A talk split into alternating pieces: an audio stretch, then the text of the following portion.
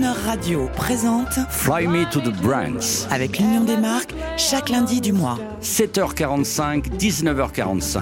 Notre invitée du mois est Christine Cabon, directrice de la communication et du marketing de la célèbre marque de rasage et de produits pour la peau, Gillette. Bonjour Christine Cabon. Bonjour Jean-Baptiste. Nous sommes ravis car Gillette, Gillette, représente pour nous, les hommes, un univers intime.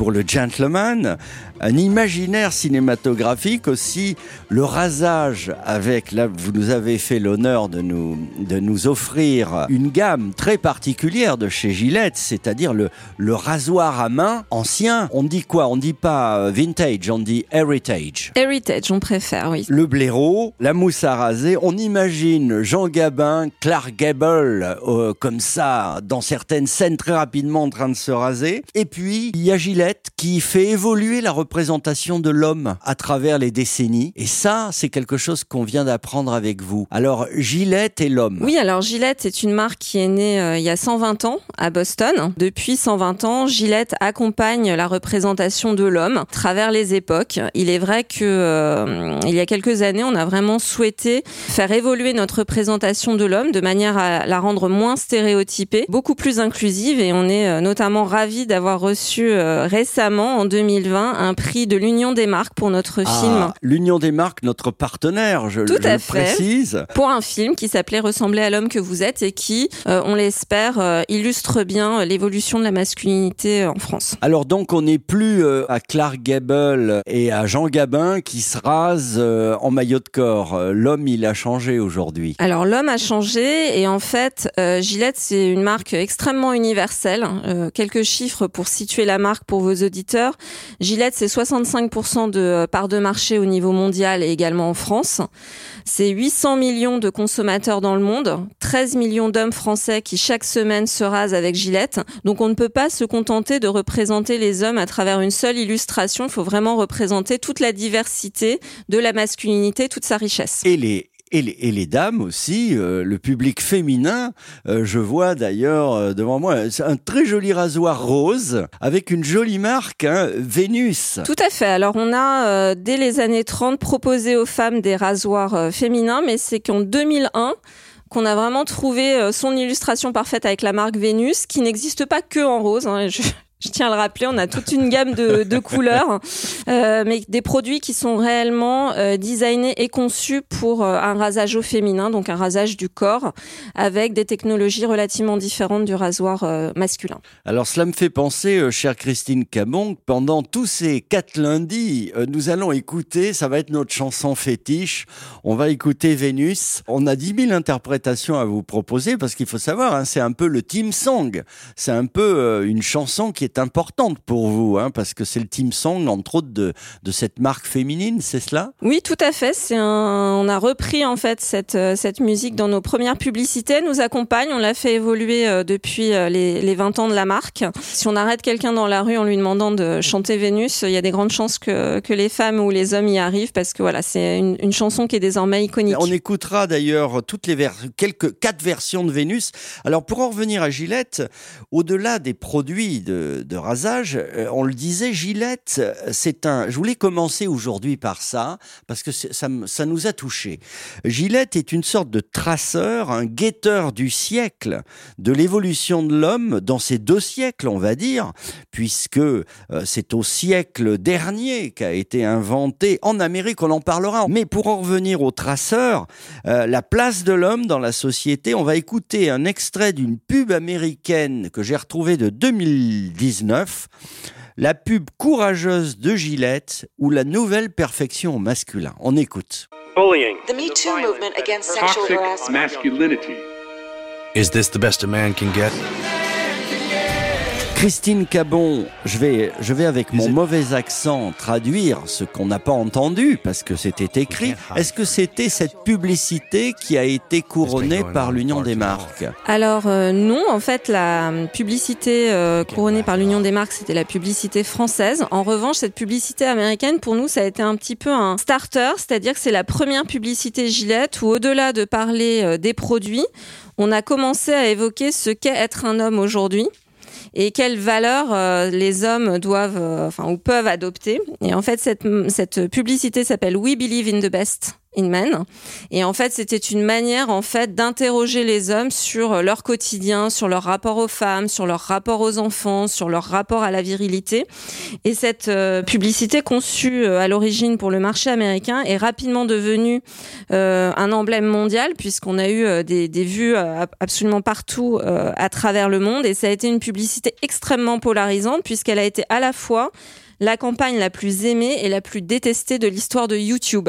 Parce que dès qu'on parle du masculin, dès qu'on parle des stéréotypes masculins, croyez-moi, ça fait parler. Ça barde. Ça barde, exactement. Il y a des réactions qui sont euh, soit dithyrambiques, soit ulcérées, mais en tout cas, ce qui ça nous a permis de faire, c'est de générer des conversations sur le masculin, ce qui était un de nos, de nos objectifs. Alors avec mon mauvais accent, je vais essayer de traduire ce qu'il y a écrit parce qu'on a entendu euh, des sons, mais euh, cela dit, The best men can get, it's only by challenging ourselves to do more that we can get closer to our best. We are taking action at thebestmencanbe.org.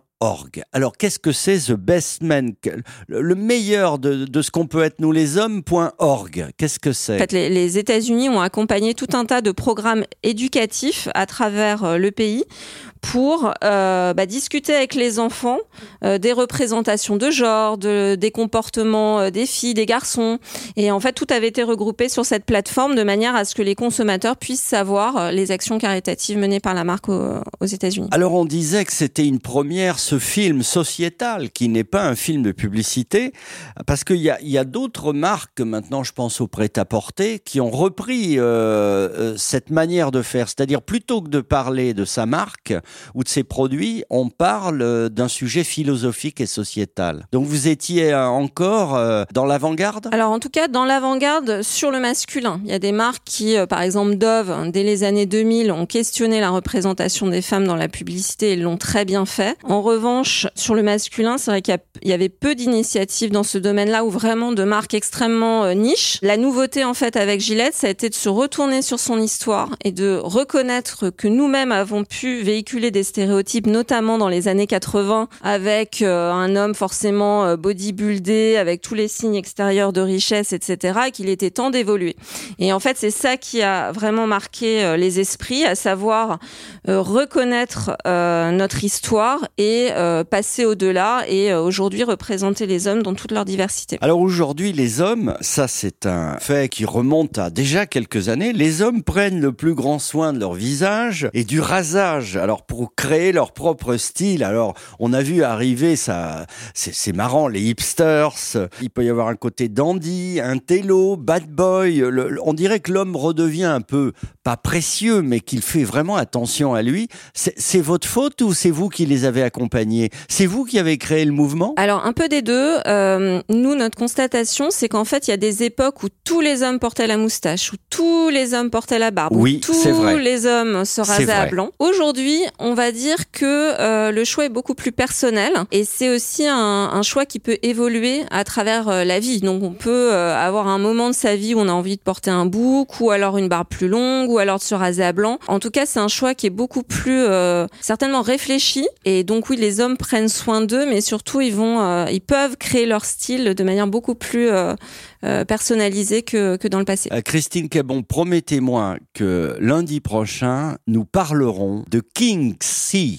Gillette, parce que moi je croyais que c'était un Français, l'homme qui a inventé le rasoir à main. C'est une révolution et il a inventé plein de choses. Donc on fait un peu d'histoire lundi prochain? Avec plaisir. Alors, pour en revenir aux dames, écoutons, si vous le voulez bien, une chanson de pub célèbre, euh, Vénus, interprétée, alors ça peut être par le groupe Bananarama, Jennifer Lopez, euh, c'était pour le, le fameux rasoir mécanique pour les femmes. Tout à fait. C'était le lancement de euh, la marque Vénus en 2001. En 2001. Et ce rasoir mécanique, il existe toujours, puisqu'il me semble le voir là sur, sur la table. Tout à fait. Euh, ça marche bien? Ça marche bien. D'accord. Est-ce que les dames achètent des rasoirs pour les hommes? Alors on a des femmes en effet qui, on, on le sait, continuent à faire les courses pour le foyer, euh, bien que ça, ça bouge, mais ça bouge trop lentement euh, de mon point de vue. Néanmoins, quand elles achètent les rasoirs pour leur hum, conjoint, c'est sur la base d'une recommandation extrêmement précise sur le rasoir à acheter. Elles vont vont pas improviser, vont vraiment racheter le rasoir préféré de leur euh, partenaire. Christine Cabon, merci euh, de nous parler euh, de l'homme à travers la marque Gillette. On vous retrouve lundi prochain et on écoute Vénus, le team song, un team song Gillette. À lundi. À lundi.